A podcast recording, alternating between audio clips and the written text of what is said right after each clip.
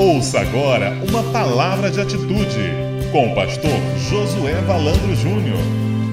Bem, querido, nós estamos numa campanha, a campanha de o, com o tema Eu me importo, eu me importo. E nós estamos defendendo algumas teses nessa campanha. E a tese principal que nós estamos defendendo nessa campanha é que João disse em João 3:27, uma pessoa só pode receber o que lhe é dado dos céus.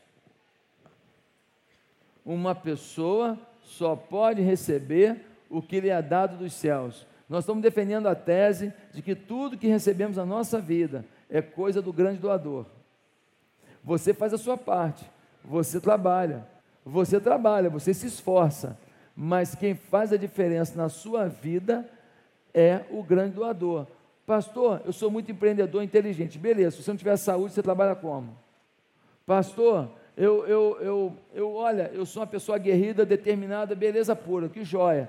Se a tua mulher estiver entrevada numa cama lá e você não tem com quem deixar, como é que você sai? Então, assim, tudo que a gente empreende tem a mão de Deus, tem o cuidado de Deus. Quem não reconhece isso, ele traz para si uma honra que seria de Deus. Isso é, um, é muito perigoso. Isso é muito perigoso. Então, irmãos, o Peter Drucker, o grande guru da administração moderna, aquele grande líder que ele foi, né, escreveu muitos livros, e o Peter Drucker vai dizer uma coisa muito forte. Ele vai dizer: a medida da vida não é a sua duração, mas a sua doação. Repete comigo: a medida da vida não é a sua duração, mas a sua doação. Isso é verdade, gente. Você quer ver uma coisa? Uma pessoa morreu com 100 anos, morreu com 100 anos. Poxa, viveu muito. Ninguém lembra dela porque ela viveu 100 anos. Agora, uma pessoa morreu com 25 anos, mas foi uma pessoa que te deu um prato de comida no dia que você estava morrendo de fome, difícil você esquecer, hein? Uma pessoa que morreu com 30 anos, mas chegou com a bolsa de compra na sua casa no dia que você não tinha uma mamadeira para dar para o seu filho, é difícil você esquecer. Hein? Então, o que o Peter Drucker falou é uma verdade. A medida da vida não é a sua duração, mas a sua doação. O que marca a gente não é o tempo das coisas, mas é a qualidade, é a doação que as pessoas têm na nossa vida, sim ou não? Você vai esquecer uma pessoa que chorou com você no dia que você perdeu um ente querido, que te apoiou, que ficou do teu lado, você não esquece. Agora, ah, amor, viveu 100 anos, 200 anos, ah, dane-se. Queridos, nós temos falado semana após semana sobre doação e hoje o tema é o grande doador, Deus, nos deu sustento para a gente enviar pessoas para a obra dele. Ele nos deu condição de sermos grandes doadores para promover paz no coração das pessoas. Ele nos deu tudo o que precisamos para que a gente possa fazer diferença na vida das pessoas. Aliás, Efésios 1:8, pode jogar ali na tela, diz assim: Ele pensou em tudo e providenciou tudo que precisamos.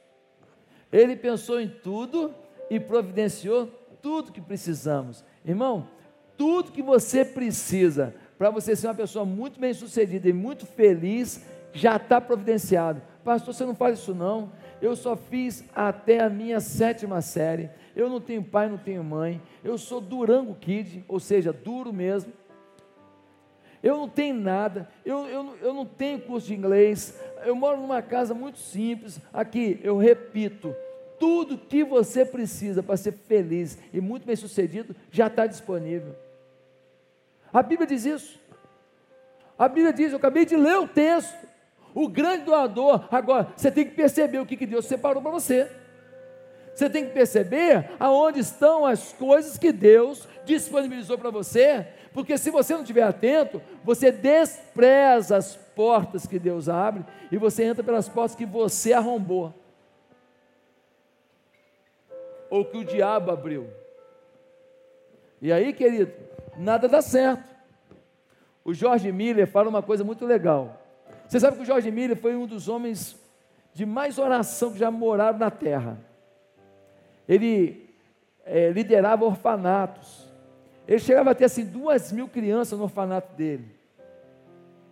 E ele nunca pediu um centavo a ninguém, o Jorge Miller. Ele fazia isso tudo sem pedir um centavo. Mas como é que ele fazia isso, pastor? Rapaz, na oração. O Jorge Miller tem histórias assim que você fica encantado. Uma vez, não tinha nada para as crianças comerem, nada. De manhã. Acordaram, não tinha nada para a criançada comer. O Jorge Miller botou a criançada toda em volta das mesas e falou: Vamos orar agradecendo o café. As criancinhas falaram: O tio ficou maluco. O tio está doido. Como assim agradecer o café? Não senti cheiro de leite, não senti cheiro de café, não senti cheiro de chá, não estou vendo pão nenhum, não estou vendo ovo, não estou vendo nada. Eles acabaram de orar, não demorou cinco minutos, alguém toca a campainha. Quando tocou a campainha, quem era? O padeiro levando numa charrete leite, pão, tudo, para vender numa cidade vizinha. Quebrou, quebrou a roda da charrete na porta do orfanato. Ele olhou para aquilo e falou assim: Isso é Deus mandando eu doar tudo para essas crianças aí. Ele, ele não ficou chateado, não. Ele apertou lá, chamou lá na porta, bum, bum, bum, abriu e falou assim: Olha, eu sou padeiro, estava levando para vender em tal lugar. Quando quebrou aqui o negócio, eu entendi que era para entregar para as crianças. Aí as crianças viram o leite entrando, o pão entrando, a comida entrando. Você acha que uma criança dessa vai ser a mesma criança depois disso?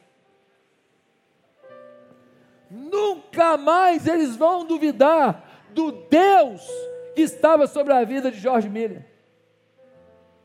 Irmãos, nós temos que aprender esse segredo de Jorge Miller. Esse segredo de uma oração que aplica a fé, de uma oração que depende de Deus, você está dependendo das suas forças, da sua capacidade. Você é muito inteligente, você é muito empreendedor. Cuidado, ninguém é tão bom assim. Ninguém é tão fera assim. Todo mundo trai a si mesmo em algum momento. As eleições provaram isso agora. Gente que estava com seu sucessor eleito. Uma frase fora de lugar uma postura fora de lugar e tudo se perdeu. Gente que estava no poder do Brasil, mandando e desmandando, está na cadeia. Gente que tinha empresas que fazia obras no mundo inteiro, está na cadeia. Não seja autossuficiente, porque não é inteligente. Existe um grande doador que ama você e quer investir na sua vida. Pastor, como eu posso me tornar essa pessoa que tem essa vida doadora, essa vida assim voltada para os outros? Como eu posso me tornar essa pessoa? Primeiro, creia que você tem toda a provisão necessária para a sua jornada. Eu não sei se você está com o boletim aí, tem aí no boletim. Só você ir preenchendo. Todo mundo está com o boletim, tem essa mensagem toda, você vai preenchendo. Escreve aí toda provisão. Gênesis 22, 13 e 14. Abraão ergueu os olhos e viu um carneiro preso pelos chifres num arbusto. Foi lá pegá-lo e o sacrificou como holocausto, em lugar de seu filho. Abraão deu aquele lugar o nome de O Senhor proverá. Deu o nome de O Senhor proverá. Deus falou com Abraão: Abraão, pega o teu filho Isaac, que você ama tanto, bota no altar e sacrifica para mim. Abraão falou: Mas Senhor, eu esperei 100 anos para ter esse filho. Eu amo esse filho, o senhor está de brincadeira? Não, é isso que eu quero que você faça. Ele pega o filho, ele vai para o monte, o menino fala: Pai, estou vendo aqui a lenha, estou vendo o altar, cadê o cordeiro para ser sacrificado? Ele diz assim: Deus proverá. Ele amarra o filho, o filho se permite ser amarrado, porque Abraão tem 115 anos, o menino tem 15 anos, um menino de 15 anos correndo, um velho de 115 anos não pega nunca. Mas Isaac sabe quem é o Deus de seu pai, é isso que me chama a atenção. Ele deita no altar, o pai o amarra, e o pai vem com a faca para imolar o filho. Quando vai imolar o filho, o anjo diz assim: Abraão, faz isso não. Você me provou que você é capaz de me dar o que você mais ama. Você me ama de verdade. Desamarra o menino. Quando ele desamarra o menino, que ele olha para o lado, o que estava lá? A provisão. Estava lá o cordeiro para ser imolado. Sabe por que muitas vezes Deus não manda provisão? Porque você não está disposto a imolar o que você mais ama na sua vida por amor a Deus. Sabe por que não tem provisão na sua casa? Porque na sua casa não tem um altar para Deus. Sabe por que não tem provisão na sua empresa? Às vezes, que você é incapaz de fazer um, um altar na sua empresa para Deus. Eu não estou falando de altar físico, eu estou falando de um altar espiritual, de você colocar Deus como prioridade na sua vida, nos seus negócios, na sua família. Se Deus não tem um altar, você não terá, o Senhor proverá. Abraão viu o animal e disse: O nome desse lugar é O Senhor proverá. Que na sua casa você possa declarar: O nome dessa casa é O Senhor proverá que no seu casamento você possa declarar: o meu casamento é o Senhor proverá, os meus negócios o Senhor proverá, que você faça um altar para ver a provisão de Deus. Deus é Deus de provisão, Deus é Deus que não falha. Olha, o João Piper, um grande pastor, ele escreveu o seguinte: Deus te dá exatamente o que você precisa, no momento exato da sua necessidade. Busque e veja que o Senhor é bom. Deus te dá o que você precisa na hora da sua necessidade. A gente tinha uma intermediária dessa aí do terreno. E a gente não tinha o dinheiro. Faltava assim uns 150 mil reais. Um jovem aqui da igreja vira para mim e fala: Pastor, eu botei Deus de meu sócio na empresa. é mesmo? É. Lembra que o senhor foi lá orar comigo? Sim. Pois é, eu botei Deus de meu sócio. Mas o que quer dizer Deus é teu sócio? Ah, de tudo que entra, 10% do bruto do que entrou, eu já separo. É mesmo? Pô, que legal. Pois é, eu estou com dinheiro aí para trazer para a igreja. Falei, ai, que bom, rapaz. Eu pensei, deve ser aí uns 10 mil, 5 mil, 3 mil. Eu falei, rapaz, é, é o que você separou esse mês? Não, pastor, tem um ano e meio. Eu falei, é mesmo, cara? Rapaz, mas como é que você faz? Não, bota no envelope, escrituro e eu jogo num cofre e tal. Eu falei, rapaz, mas você guarda um dinheiro desse um ano? Pô, é. Nós fomos lá buscar o dinheiro, chegamos lá, fomos com a mochila. Irmão, coisa de filme. Eu morri de medo. Eu sou corajoso mesmo com esse negócio, sabe disso, né? Pá, fomos com a mochila. Aí eu liguei para um monte de líder da igreja e falei, ó, oh, rapaz, tem uma mochila cheia aqui, hein? Isso foi lá no Rio Mar ainda. Irmão, quando abriu a mochila, que foi jogando, a mesa ficou lotada de dinheiro, coisa de filme. Tinha 169 mil reais ali. Na hora que a gente precisou, o dinheiro chegou. A gente pagou a conta. Ainda sobrou 19 mil, aleluia.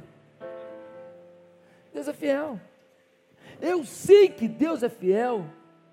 Eu me lembro quando a igreja aqui não tinha dinheiro para me enviar num congresso para eu me aperfeiçoar. Toda empresa precisa investir nos seus funcionários, aperfeiçoá-los. A igreja não tinha dinheiro para me mandar num congresso. Aí uma pessoa foi e me doou uma inscrição num congresso em São José dos Campos. Mas como que eu vou? E agora? E a passagem? Consegui uma carona do pessoal da igreja Orla Sul. Carona, beleza, inscrição e carona. Hotel, não tem dinheiro para hotel. Eu tinha conhecido uma família, tinha vindo cantar aqui na igreja, lá de São José dos Campos. Eu fiz contato com eles. Eu posso ficar aí na casa de vocês aí? Ele, claro, pastor. Só que a casa deles ficava a 45 minutos do local da, do congresso. Então eu ia ter que ir para lá de manhã e ficar até de noite, porque era de manhã, de tarde, de noite congresso. Não dá para ir em casa, voltar. Mas eu aceitei, porque não tinha dinheiro para pagar mais. Cheguei lá em São José dos Campos, no primeiro dia, encontro com o pastor Leopoldo, que era pastor da Igreja Batista da Abolição. Estou falando que na televisão ele vai ouvir, vai ser honrado. Cheguei lá e falou assim: Josué, e aí, você está hospedado onde? Eu falei, rapaz, estou hospedado na casa do irmão, um pouco distante daqui. Não fui lá ainda não, vou para lá hoje no final do culto à noite. Falou, rapaz, uma pessoa da minha equipe não veio. E tem uma vaga no hotel. Eu pensando, vem cobrar para o cara. Não. Vem cobrar não, porque o negócio está russo. Ele falou assim: não, é, é, Fica lá. Eu falei, mas onde que é? Ele falou, não, é um hotel novinho que inaugurou aqui na rua de baixo. Eu falei, novinho na rua de baixo? Ele falou, é. Eu falei, deve ser um quarto, tá uma galera dele, deve ter uns cinco cabeçudos lá dentro, né? Cheguei lá, um quarto só para mim. Dava intervalo lá no congresso, eu, gente, vou ali no hotel, já volto. Do lado, assim, andava 100 metros. Aí eu fiquei impressionado com a provisão de Deus. Aí chegou o dia seguinte, fui para o almoço. Estou lá na fila do bandejão. Esperando lá em restaurante. É ruim, bandejão, irmão. Estou lá esperando lá no bandejão. De repente, uma pessoa assim, do nada, passou e falou assim: Você não comprou comida ainda não? Não, eu comprei dois, está sobrando, toma aí. Falei, papai, está ficando bom, manda. Irmãos, fui lá, minha comida aí, por favor. Peguei a comida. Sentei lá no cantinho, lá uma mesa improvisada, um negócio meio esquisito assim, no cantinho. Sentei, estou lá. Vem um cara com dois copos de Coca-Cola e falou: Já tem Coca-Cola, irmão? Não, toma aí, pô. Irmão, parece piada. Para você não pensar que é só vitória, na volta o carro enguiçou. Porque, pô, não pode ser só vitória. Senão você fica bobo, né? Ficamos no meio da estrada lá um tempo, lá, o carro enguiçado. Mas, meu irmão, só provisão. Deus é Deus de provisão. Eu conheço um Deus de provisão. Você não precisa duvidar desse Deus. Ele tem tudo o que você precisa para a sua jornada. Para o plano que ele tem na sua vida, para o plano dele na sua vida, não o plano que você delineou para a sua vida. Porque às vezes o plano que você fez é muito legal, só tem um problema, ele te afasta de Deus. Você esquece de Deus. Você não contagia as pessoas com Deus. Segundo lugar, para você ser esse grande doador na vida das pessoas, você precisa receber toda a proteção espiritual para cumprir a sua missão. Você precisa receber a proteção espiritual. Como é que você é um grande doador se espiritualmente eu não estou bem? Salmo 91, 11, pode ler aí. Porque a seus anjos ele dará ordens a seu respeito, para que o protejam em todos os seus caminhos.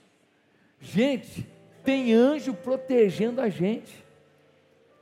Tem anjo. Às vezes eu estou indo por aqui, e aí de repente acontece alguma coisa que me empurra para o outro lado.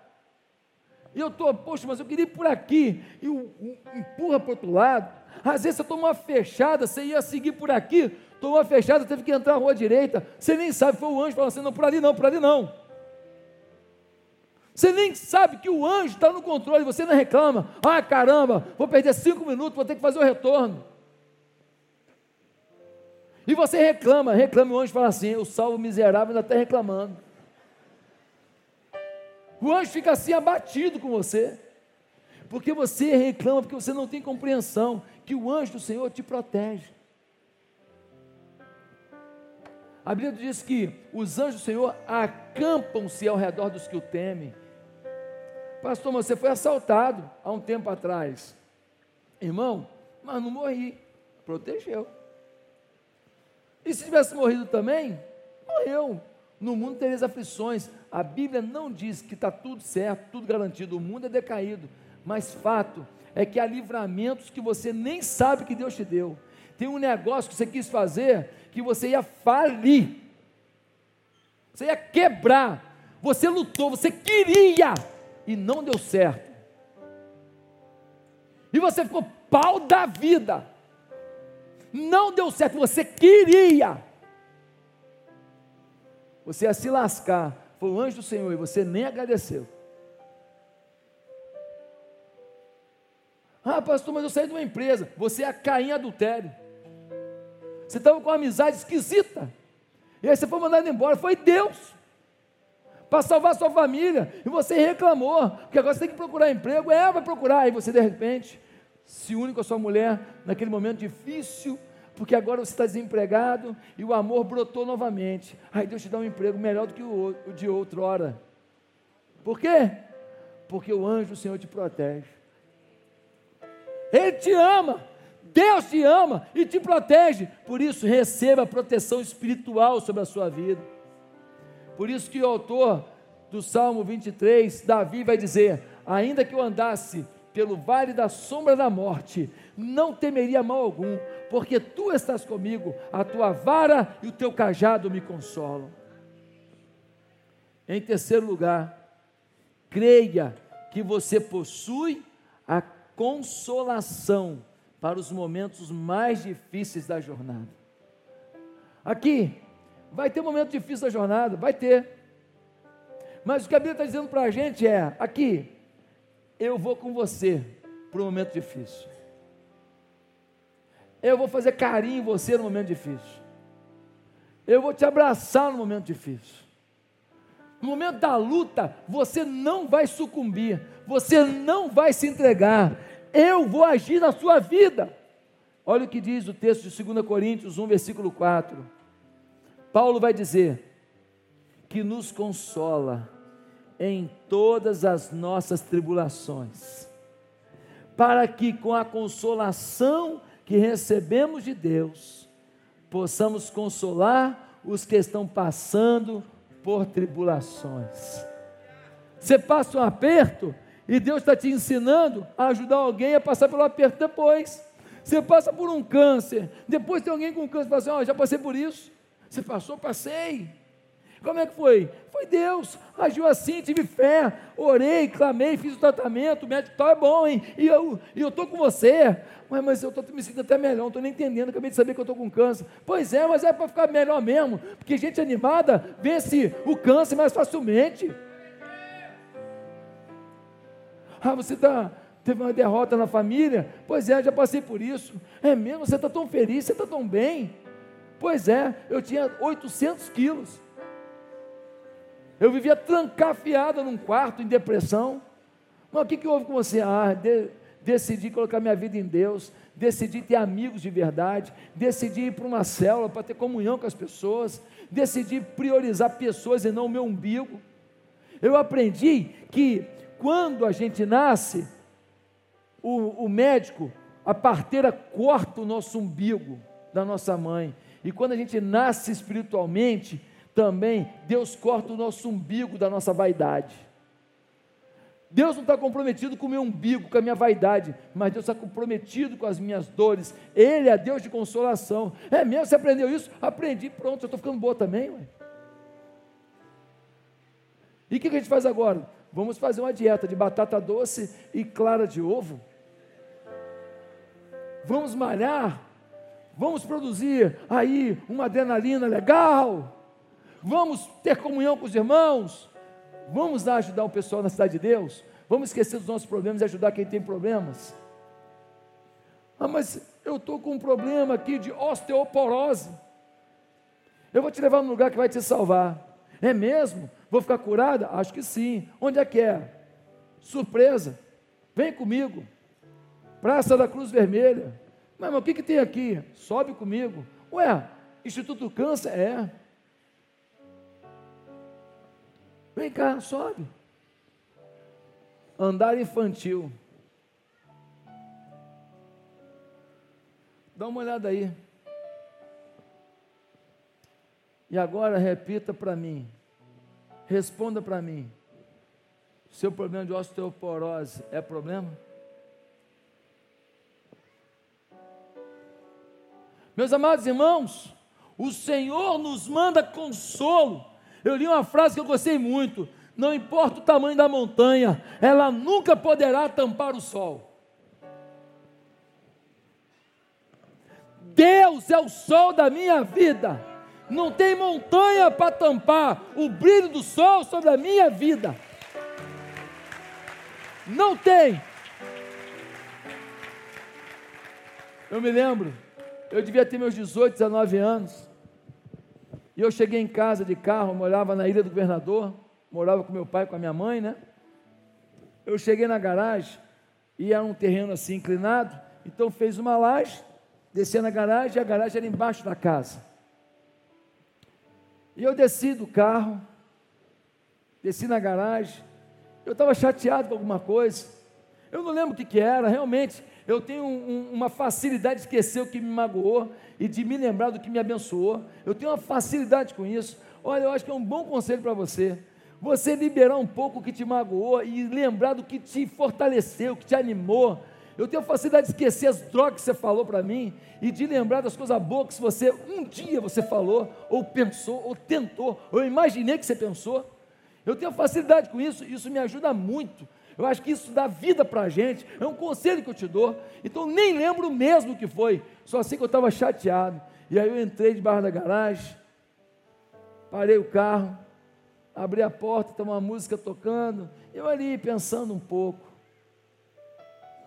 E eu tinha um cachorro, o Nick. O Nick era um cachorro mistura de boxe com pastor alemão. E o Nick era um cachorro assim, é, grandão, e era um amigão. Um amigão, eu dava tapa na cara dele, rolava com ele no chão, brincava. Eu estava lá no início da rua, fazia assim. Pronto. Ele já começava a latir. Eu lá no início da rua. 15 casas antes. E ele já estava já. Uh, uh, uh, uh, já sabia que era eu. E eu parei ali no carro, a porta aberta, e eu ali, pensativo ali. E o Nick chegou, eu não notei que o Nick estava chegando. E quando o Nick chegou, ele botou assim, as duas patas no, no estribo do carro. E ele partiu para cima de mim, para lamber minha cara. E eu empurrava ele, ele tentando lamber minha cara, eu empurrando ele tentando lamber minha cara. Ele estava dizendo para mim: Eu vou lamber a tua cara. O Nick vai para o céu, não, já está no Senhor. Ô cachorro bonzinho. E ele queria lamber minha cara de qualquer maneira, eu empurrava ele, ele querendo lamber. Gente, sem brincadeira, aquele cachorro estava dizendo: Você está triste? Eu estou aqui. é negócio de assustar a sensibilidade de um animal. Meus amados irmãos, Deus manda, se preciso for, uma criança, manda uma pessoa com desvio mental, manda um cachorro para dizer para você: o meu consolo não te faltará. Em, quinto, em quarto lugar, para você ser um doador, tome posse de forma especial das promessas do Pai. Como vou ser um doador se eu não entender que Deus tem promessa na minha vida, que o que eu dou não vai me fazer falta, porque Deus tem promessas muito maiores do que aquilo que eu tenho capacidade de fazer. Irmão, eu nunca vou conseguir doar algo maior do que Deus pode doar na minha vida. Eu nunca vou conseguir fazer por alguém o que Deus pode fazer na minha vida. Ele é muito mais doador do que eu. Ele é muito mais preocupado comigo do que eu com os outros. O segredo da vida não é seu umbigo, o segredo da vida não é seu projeto, não é seu sonho. Tem um Deus que te ama, um Deus doador, que quando Ele vê que você é confiável, quando Ele vê que você tem um coração generoso, quando Ele vê que você está voltado para as pessoas, Ele te confia coisas que você nunca imaginou. Agora, se Deus der para você tudo que Ele planejou, sem você ser um doador, você se estraga você se torna uma pessoa terrível. Você se torna uma pessoa extremamente egoísta. Essa história de que eu tenho que ter um carro para ser melhor do que o outro, para provar que eu sei mais, que eu, avancei mais. Essa história de ter que ter uma casa, você mora numa casa linda, mas tem que morar numa outra, porque o condomínio outro é mais chique. E aí você vai poder jogar golfe com um cara que é dono da empresa tal, irmão. Nunca vou te falar, nunca ninguém vai ser mais feliz do que eu como pastor, ganhando esses rios de dinheiro que as empresas deles podem dar. Nunca, o homem mais rico do Brasil nunca vai ser mais feliz do que eu, cuidando de gente, vendo gente melhorando, vendo família restaurada. Nunca, mas nunca, nunca, eu te garanto que não. Nunca. O prazer de ser um doador na vida de alguém é uma coisa assim indescritível, incalculado, incalculável, me domina, porque eu sei o quanto Deus se alegra com a doação da gente. Ele é o grande doador, ele nos abençoou, ele me doou tantas coisas, ele me doou a vida eterna, o que eu fizer ainda há pouco. Queridos, às vezes o Gabriel chegava para mim e falava assim: Pai, eu no gabinete, vamos jogar um, um pouco de bola? E aí eu falava para ele assim, Gabriel, tá, daqui a meia hora. Não agora, pai. Não, não, Gabriel, estou acabando o negócio aqui no gabinete. Daqui a meia hora. Irmão, falava assim para ver se ele esquecia. 30 minutos depois, cravado, estava ele na porta lá do gabinete. Pai, 30 minutos. Gabriel, eu eu eu estou terminando o negócio aqui, me dá mais 10 minutinhos. Ele soltava uma frase para mim assim: Você prometeu. Aquela frase era forte. Ah, não. Você prometeu. Eu fiquei pensando. Tinha que parar, parava tudo e ia lá jogar bola. Nem que fosse para pegar a bola, se levantar, jogar para ele, levantar, jogar para mim, na sala da casa. Nem que fosse isso, eu tinha que fazer. Meus amados irmãos, se quando eu ouço do meu filho, você prometeu, eu fico incomodado, eu não tenho como não cumprir o que eu prometi. Eu fico imaginando Deus, que ninguém mandou ele prometer essas coisas aqui. Quando você está em comunhão com Ele, você tem vida com Ele, você ora, você lê Bíblia, você busca a face dEle, e você chega para Ele e fala assim: Deus, você prometeu salvar minha família. Você falou que no Senhor Jesus Cristo será salvo, tu e a tua casa. Senhor, você prometeu salvar a minha filha. Minha filha não vai casar com esse vagabundo, não. Ou ele se converte, ou minha filha vai largar ele. Esse camarada é mau, mau elemento. Ele faz coisa errada, eu não quero isso não. O Senhor prometeu que o Senhor ia salvar minha família.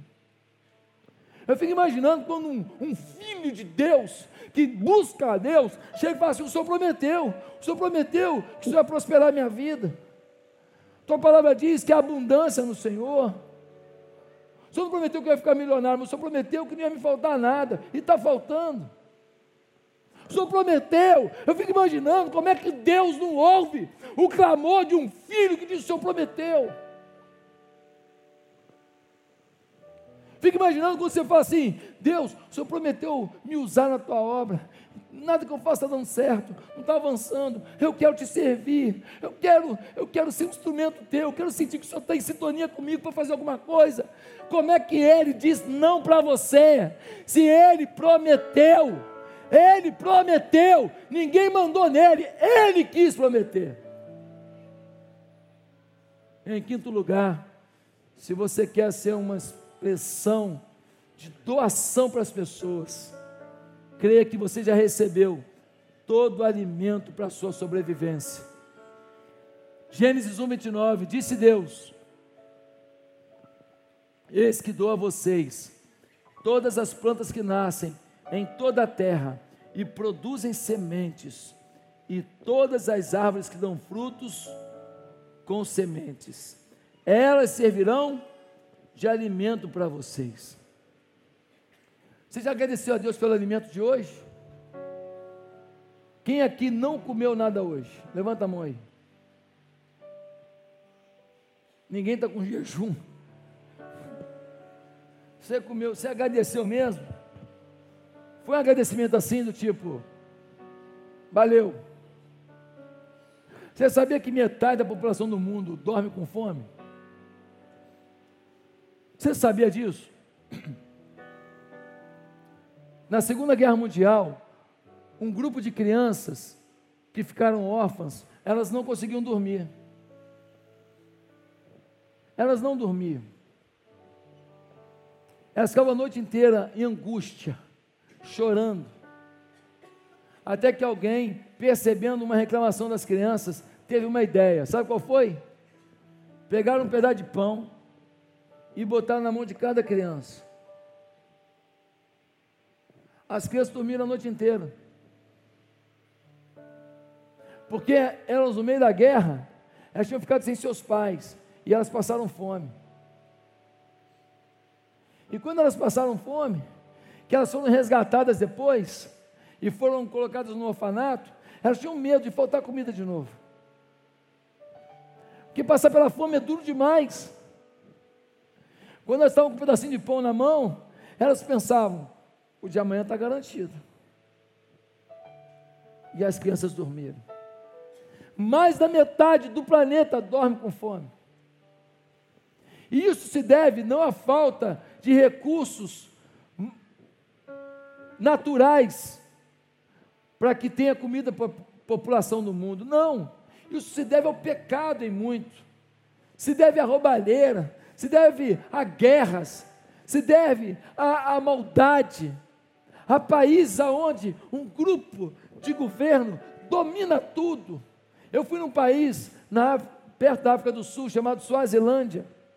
É um reino, é reino mesmo, é um rei. Até hoje, a moda antiga. Esse rei todo ano ele faz uma festa. E quando ele faz a festa, todo ano ele escolhe uma nova esposa, uma menina de 17 anos. E esse rei, ele era pior, ele escolhia uma esposa e uma concubina todo ano. As meninas ficavam dançando de sainha, sem roupa de baixo, e ele escolhia duas meninas para ele. Todo mundo cria porco, e ele compra o porco de todo mundo. Ele compra por uma miséria e ele vende para a Europa por uma fortuna. Só ele ganha dinheiro no país. Eu não sei se isso mudou. Eu tive lá em 2003. Esse é o mundo que você vive, um mundo de exploração. Ah, porque a esquerda, esquerda é coisa nenhuma, não existe esquerda no mundo. A esquerda, quando chega no poder, rouba mais que todo mundo. Que papo é esse? Que papo é esse? Aonde foi que não foi assim? Aonde foi que não foi assim? Olha o que aconteceu em Cuba. O cara não tem um sabonete para tomar um banho. Quando os missionários vão lá, os pastores, amigos meus, vão lá pregar, eles dão um sabonete, dava tudo. Os caras, ai que bom, um sabonete, um sabonete, não tem um sabonete. Os caras ganham um sabonetezinho por mês inteiro. Você não tem direito de falar assim, hoje eu quero comer um sanduíche. Não tem, você vai comer o que deram, o que deram. Você tem direito a nada. Uma pobreza, uma miséria danada. País lindo, Caribe, irmão, Caribe, irmão. Praias lindas, potencial econômico tremendo. Meus amados irmãos, um mundo sem comida, você não tem comida e nem agradece mais, que na sua geladeira tem tanta coisa que até o prazo de validade está perdendo. Fico revoltado, chegar na minha casa, aí eu vou lá, eu toda semana eu vou na dispensa lá de casa. Toda semana. Pastor, tem tempo para isso? Tenho. Vou lá ver se tem algum bicho. Ver se tem alguma formiga safada tiver, eu já pum, tá, limpar, tal, toda semana. E eu vejo as validades das coisas. Só que dá um tempo, já olha a validade. Eu chego para a menina que trabalha em casa e falo, ô, ô, validade aqui, ó, faz aí hoje aí. Ué, mas hoje o, o, o, o almoço vai ser arroz, feijão e carne. Beleza, olha, esse negócio aqui de grão de bico fica bom junto. O que for, vai misturar hoje, vou misturar, vou comer o que tiver, não vou deixar passar validade. Ou então abençoa alguém. Meus amados irmãos, creia que você também recebeu um farto sustento diário. Atos 14, versículo 17. Contudo, Deus não ficou sem testemunho, mostrou sua bondade, dando-lhe chuva do céu e colheitas no tempo certo, concedendo-lhe sustento com fartura e um coração cheio de alegria. Ele não dá só a coisa material, a comida, ele dá a motivação, a alegria para a caminhada. Deus está falando que está garantida a sua alegria. Você tem dentro de você a alegria suficiente para enfrentar o desafio de amanhã. Pastor, eu estou num trabalho, estou sendo perseguido, está sendo horrível. Pastor, estou numa negociação, só tem gente ruim querendo me passar para trás.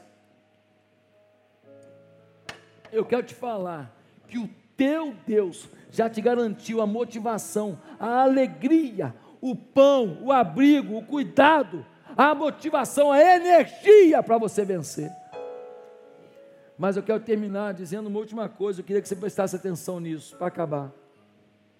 Se você quiser ser um grande doador, creia que você tem toda a honra para representar o reino em dignidade. Você tem toda a honra para representar o reino de Deus em dignidade. Romanos 13, versículo 7. Deem a cada um o que é, devido, o que é devido. Se honra, honra. Sabe de uma coisa? Muitos não estão avançando na vida, porque ainda estão olhando para o pecado que cometeram. Estão se culpando do dinheiro que gastaram que não era para gastar. Estão se culpando de um erro que tiveram na vida, um pecado que fizeram, uma maldade que fizeram, uma coisa que falaram. E o diabo, o grande acusador, fica dizendo para você: você nunca vai ser uma pessoa que vai impactar outras pessoas. Você nunca vai ser um grande doador, porque você tem um pecado na sua história, você tem um erro na sua história, você tem uma falha na sua história. Quem está fazendo isso é o diabo. Porque a Bíblia diz que o Senhor te torna uma pessoa não culpável. Vamos ler Romanos capítulo 5, versículo 8.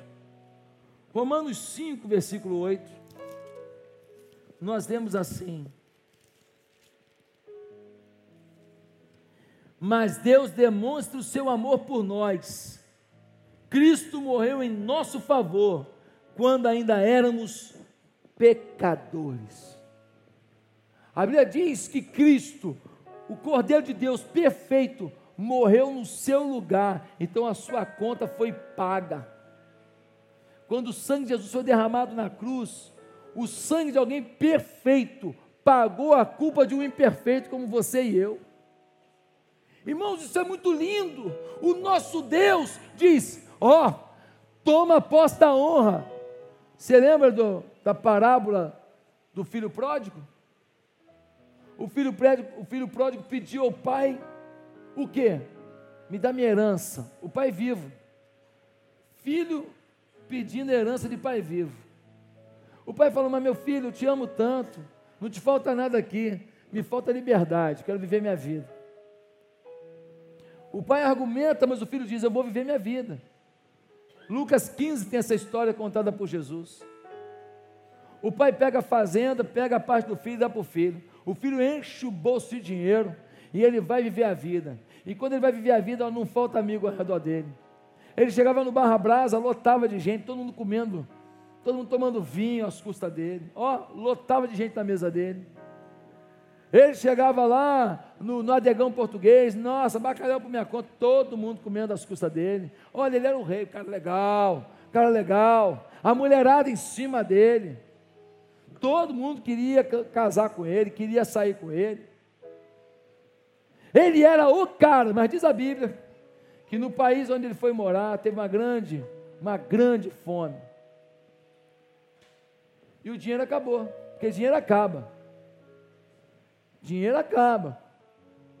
Você sabe a história de jogador de futebol que mora aqui na Barra da Tijuca, que foi milionário e hoje está puído. Lembra de puído? Linha puída.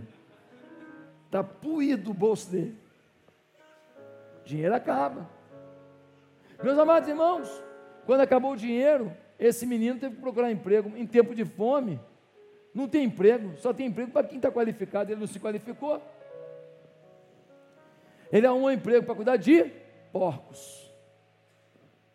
Era o emprego mais nojento para um judeu, mais humilhante. Cuidar de porcos. Diz a Bíblia que a fome era tanta que ele desejava comer a comida que era dada aos porcos. Um dia ele falou: Vou voltar para o meu pai. Vou voltar para meu pai porque está ruim demais. Vou falar para meu pai: Pai, eu não tenho mais direito de ser teu filho. Eu fiz besteira demais. Eu sou desonra. Eu sou desonra. Eu errei, eu pequei. Para mim não tem jeito, mas assim, deixa eu ser um empregado da casa. Deixa eu ser um trabalhador, porque os teus trabalhadores têm salário, tem a moradia aqui na fazenda, e eu estou passando fome. Diz a Bíblia, quando ele está voltando na estrada com esse discurso decorado, ele está andando, o pai de longe, da janela vê o filho voltando. O filho da desonra, com o discurso da desonra, diz que o pai abre a porta da casa, sai correndo, vai em direção ao filho, agarra o filho. O filho está magro, está descabelado, está sujo, está fedido, está suado porque a desonra dele era muito grande e acabou, aniquilou a vida dele. Mas o pai abraça ele. Aí ele fala: Pai, pequei contra o céu e contra ti, já não sou digno de ser chamado teu filho, faz-me como um dos teus trabalhadores. Diz a Bíblia que o pai fala assim: Aqui, esse aqui é meu filho. Pega um anel e bota no dedo dele. O anel significa, significava honra. Que todo mundo veja que o anel da família, com o brasão da família, foi colocado no dedo dele. Que todo mundo saiba que esse meu filho estava morto e reviveu. Estava perdido e foi achado. Mas aqui, ninguém ouse falar que ele deixou de ser meu filho. Ninguém ouse acusá-lo de ter me traído. Ninguém diga para ele que ele foi um pródigo e botou fora a parte da herança, porque ele tem honra, ele é meu filho. O que Deus está dizendo hoje aqui é que Ele quer te honrar, mas você só vai receber a honra que você dá. Tem muita gente que não está vencendo na vida, sabe por quê? Porque não tem um princípio de honra. Honra pai, honra mãe. A Bíblia nem diz para amar, porque às vezes é difícil. Tem gente que nem sabe quem é o pai. O cara foi lá, fez um filho e foi embora. Como amar uma pessoa que você nem conhece? Mas a Bíblia diz assim: honre. Ou seja, seja o melhor que você puder. Para que essa pessoa, se um dia souber quem é você, saiba que você foi honra para a vida dela, mesmo ela sendo desonra na sua vida. Honra teu pai e tua mãe. Honre seus líderes na célula, honre seus líderes da igreja. Quantas pessoas que não são abençoadas porque não sabem, não sabem dar honra às suas lideranças, não sabem respeitar as pessoas sobre suas vidas. Tem uma pessoa que eu conheci que sabe dar honra. Uma pessoa que eu conheci sabe ser generosa. E eu queria mostrar um filme para você, para você conhecer essa pessoa. Passa o filme aí.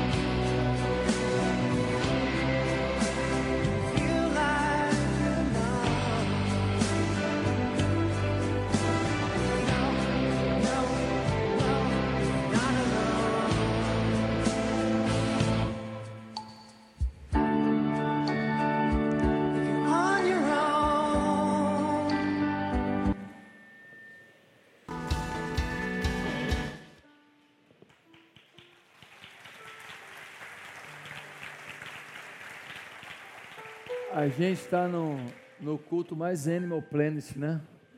Da nossa história aqui. Sabe o que eu fico impressionado? Eu fico impressionado é que um homem morreu, eu não sei se ele foi violentado por causa da cidade de Curitiba ser violenta, ou se ele é que era violento. Um bandido, um traficante, por isso morreu. Eu não sei. Eu só sei que o cachorrinho foi o único que ficou com ele. Tem uma hora que ele tenta entrar quase no carro, né? Eu vou junto.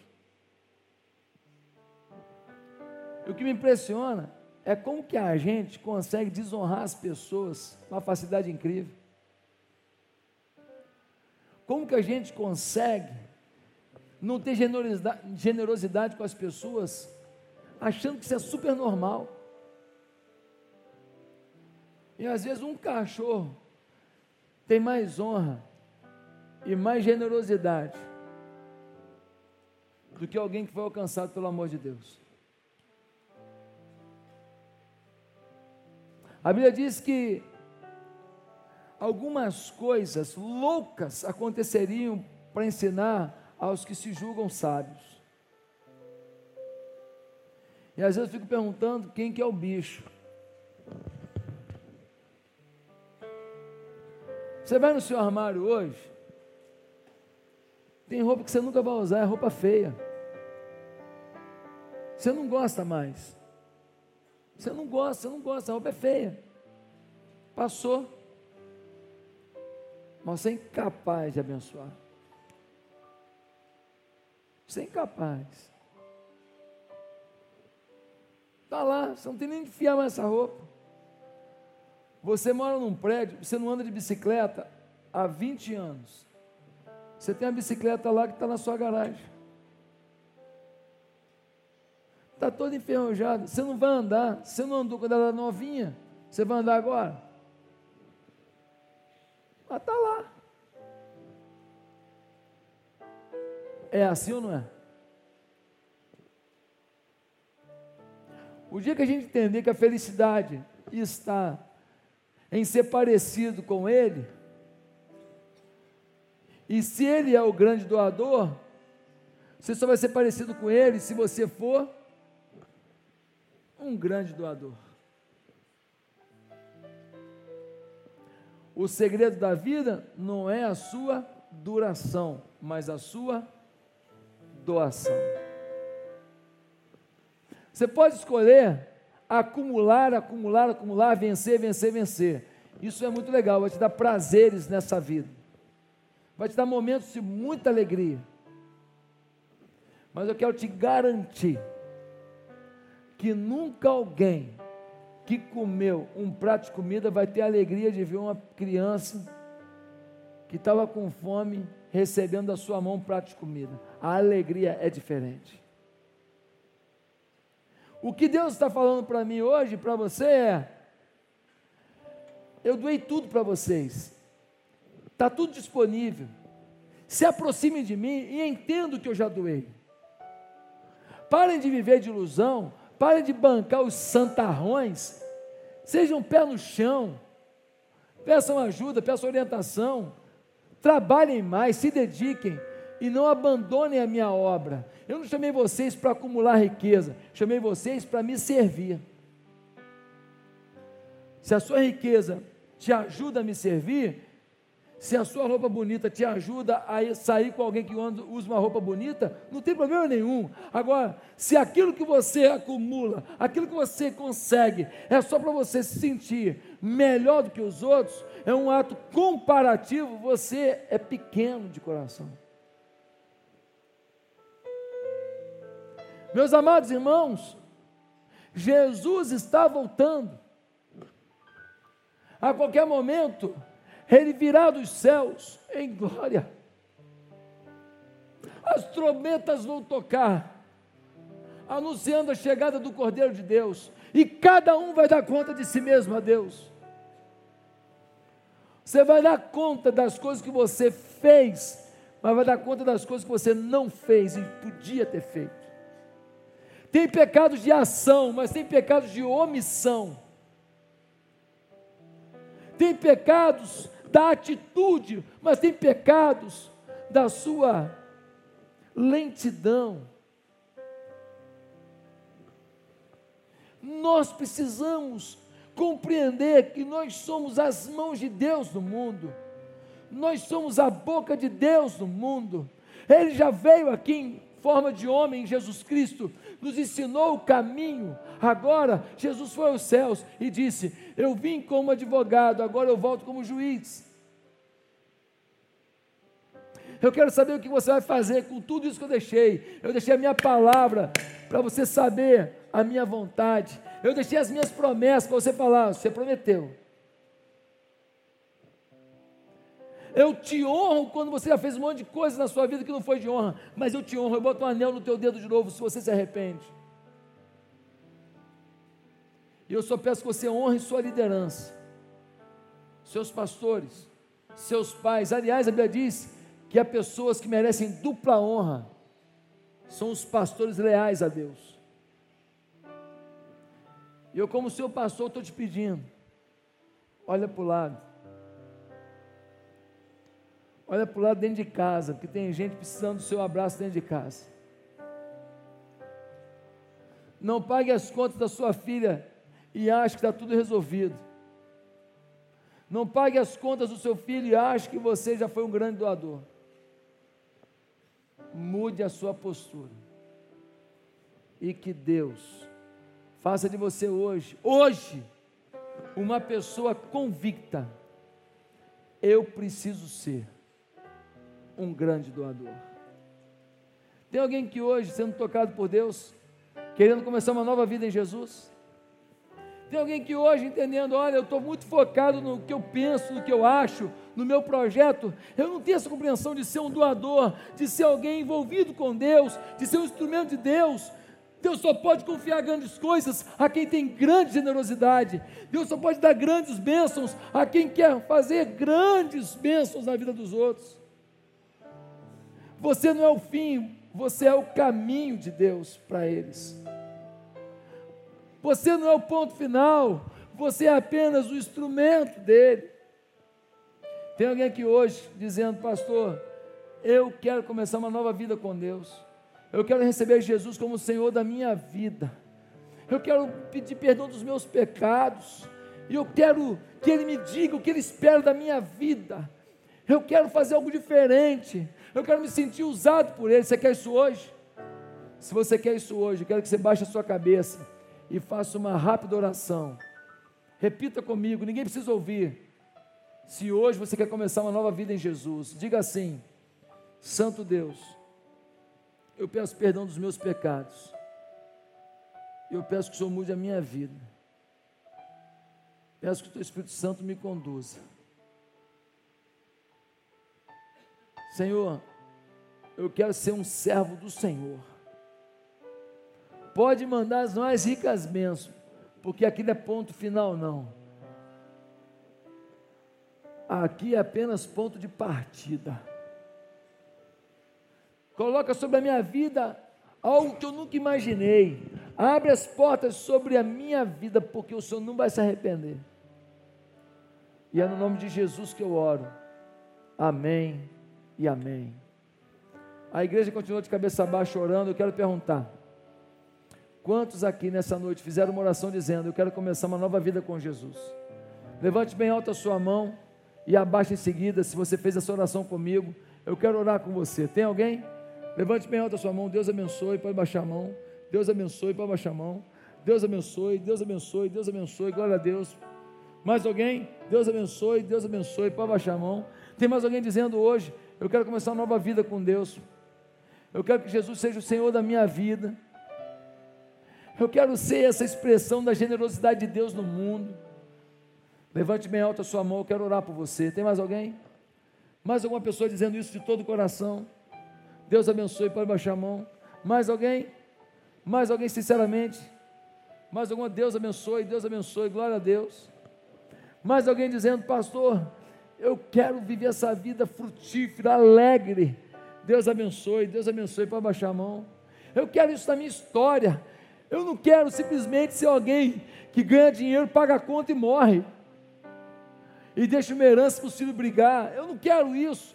Eu quero ser alguém que deixou a marca histórica do reino de Deus na terra. Levante bem alto a sua mão, eu quero orar por você. Tem mais alguém?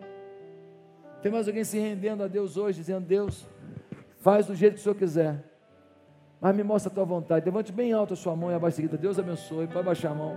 Mais alguma pessoa que não levantou a mão ainda, Deus te abençoe. Pode baixar a mão. Mais alguém começando uma nova vida, Deus abençoe lá atrás. Estou te vendo. Glória a Deus. Mais alguém começando uma nova vida em Jesus, Deus abençoe, Deus abençoe. Mais alguém tomando uma decisão sincera, honesta. Deus te abençoe, querido. Glória a Deus.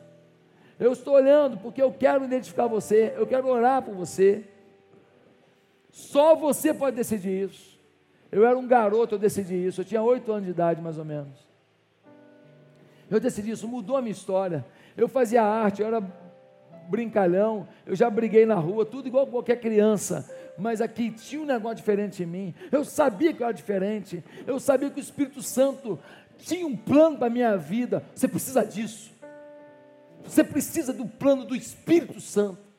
Levante bem alto a sua mão se você quer começar essa nova vida em Jesus hoje, jovem. Adulto, pai, mãe. Deus te abençoe. Pode baixar a mão. Tem mais alguém? Mais alguém? Eu queria convidar todos vocês que levantaram a mão para um desafio mais ousado. Eu queria chamar todos vocês para que vocês venham aqui, ó, desse lado de cá. Nós vamos fazer aqui um momento de oração pela sua vida. Eu queria que você deixasse seu lugar. Todo mundo que levantou a mão pode vir. Quero pedir que os conselheiros, os pastores já venham aqui para receber o pessoal. E nós vamos clamar a Deus pela sua vida agora. Você que levantou a sua mão, de onde você estiver, vem cá, nós vamos orar por você. Vem cá, aqui do lado direito aqui. Nós queremos colocar a sua vida no altar de Deus. Pode vir, pode vir, eu te espero lá de trás. Pode vir, pode vir. Nós vamos cantar apenas uma estrofe de uma, de uma canção, Felipe. Enquanto o pessoal está vindo. Tem mais alguém querendo começar uma nova vida em Jesus hoje? Deus está te chamando, vem cá. Pastor, mas eu não sei se eu, eu dou conta. Você não tem que preocupar, não. Deus vai fazer na sua vida. Deus é que vai fazer. Você só tem que dizer: Eu quero. Eu quero. Se você quiser, o Senhor fará. Deus tem um plano lindo para você. Deus pode restaurar uma área perdida da sua vida. Pode vir. Jesus, que doce nome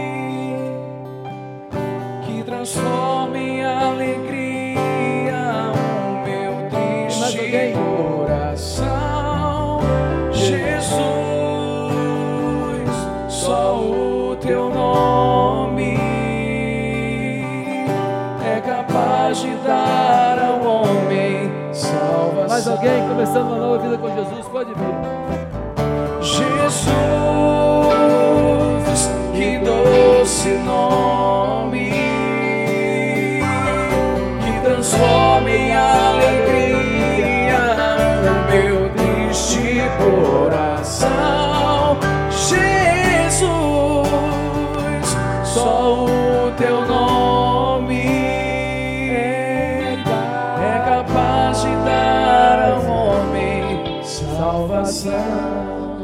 Queria que a igreja estendesse a sua mão sobre esse altar agora. Nós vamos clamar pela sua vida, você que está aqui à frente. Hoje Deus começa um novo tempo na sua história. Hoje Deus faz algo lindo na sua vida. Não deixe ninguém te acusar e te desonrar, porque Deus está botando um anel no seu dedo e dizendo que o seu recomeço é brilhante, é maravilhoso. Santo Deus, coloca cada uma dessas pessoas no centro da tua vontade. Tu sabes as necessidades deles, supre uma a uma, e que os caminhos dos seus filhos seja de vitória, de alegria, de esperança, de vibração, que eles sejam grandes doadores de vida, por onde quer que passem, e que as suas famílias comecem a perceber isso hoje, que a luz de Jesus está sobre a vida deles, em nome de Jesus, amém e amém. Você que está aqui à frente, queria te pedir uma coisinha. Nós queremos dar uma literatura para você, pegar o seu nome, para poder orar por você a semana inteira. Então eu queria pedir que você fosse nessa salinha aqui do lado, é muito rapidinho, só para a gente pegar esses cinco minutinhos, tá bom? Pode ir com ele, você que está acompanhando aí, pode ir ali.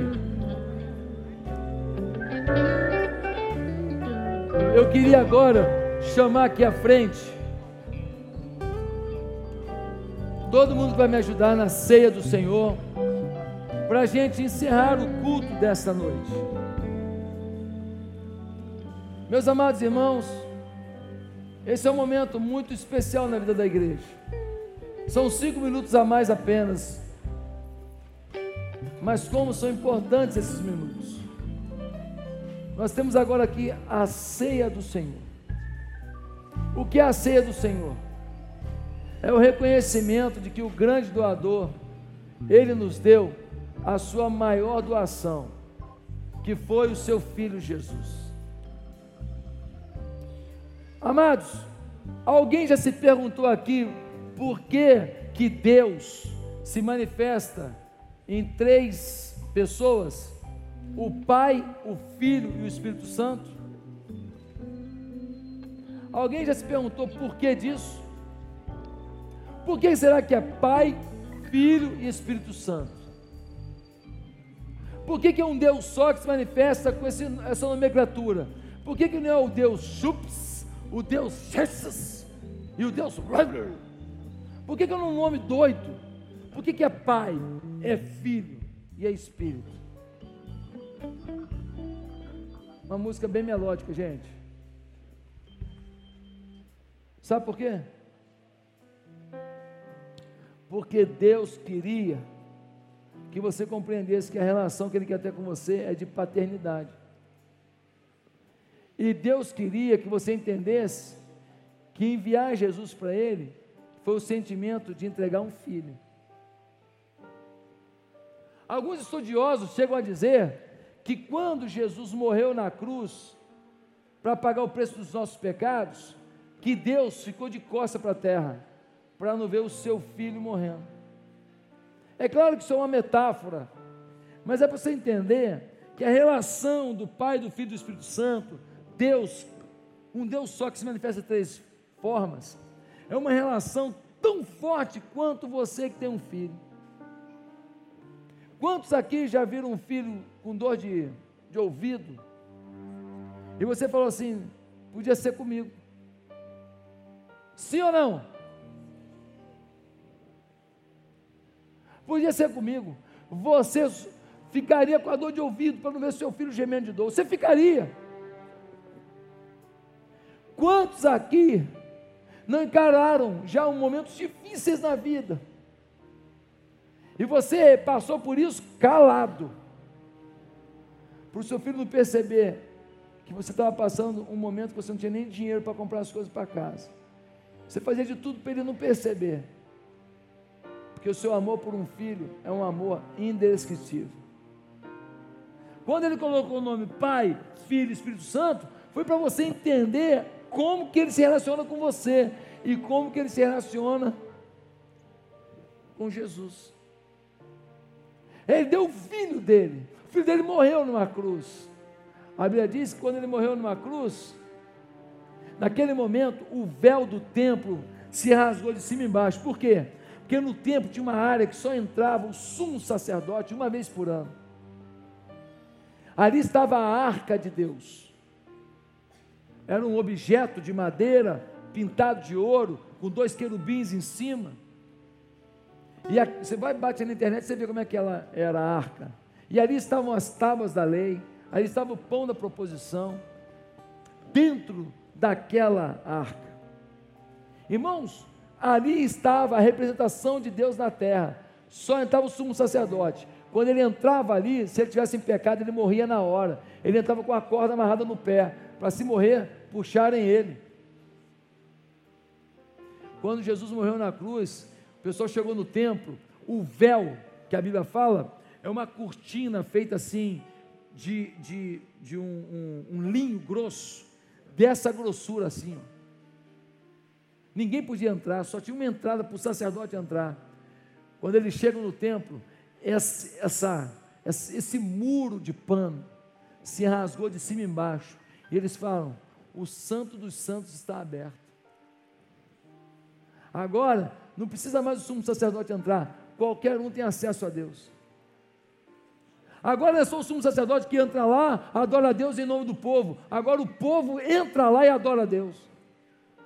Olha que coisa inacreditável. Jesus abriu a porta para você ter acesso direto a Deus. Ah, pastor, só tem acesso a Deus se você deixar. Não, querido. Você não precisa, eu não sou sacerdote, sou pastor. Não tem mais sacerdote hoje.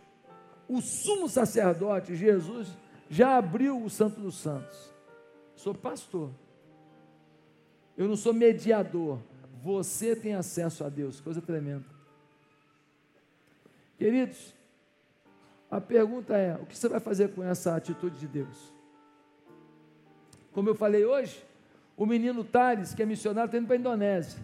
Perguntaram: como é que você tem coragem de ir? E a resposta dele foi: como é que você tem coragem de não ir?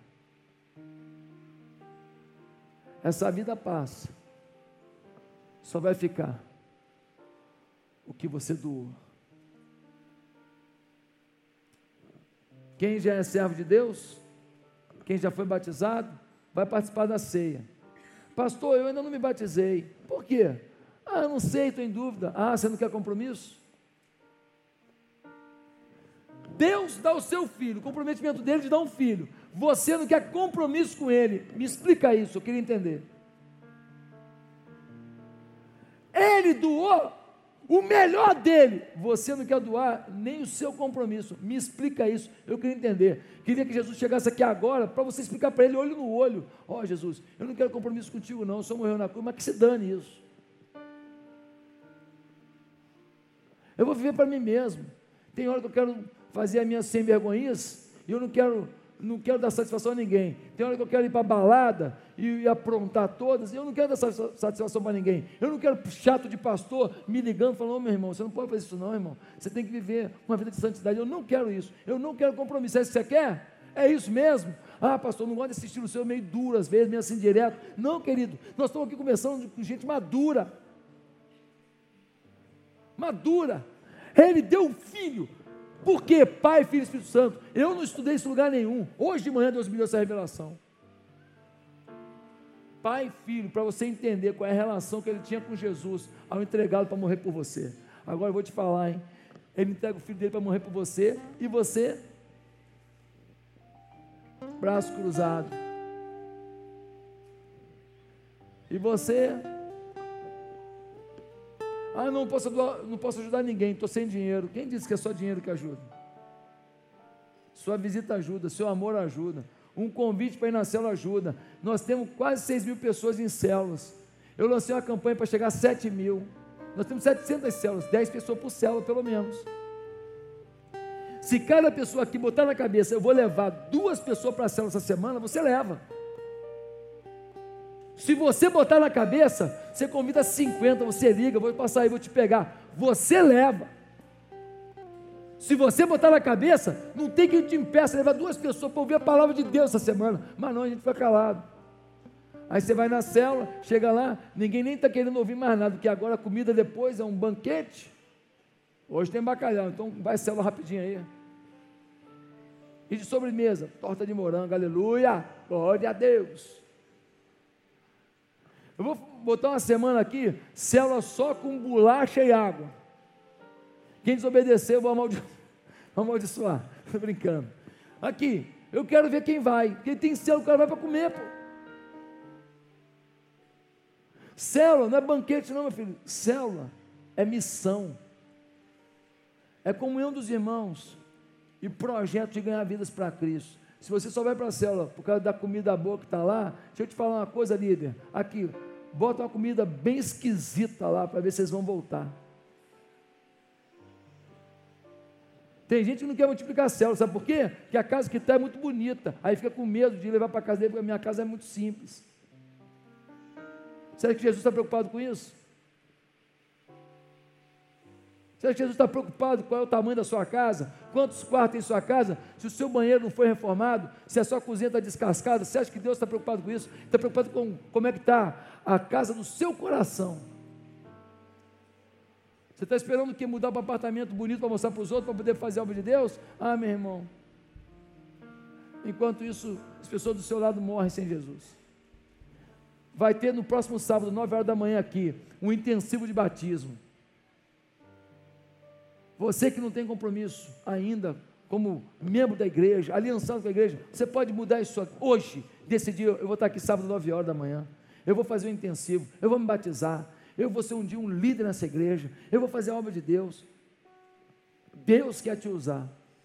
9 horas da manhã, sábado aqui, eu queria ver você aqui. Amém?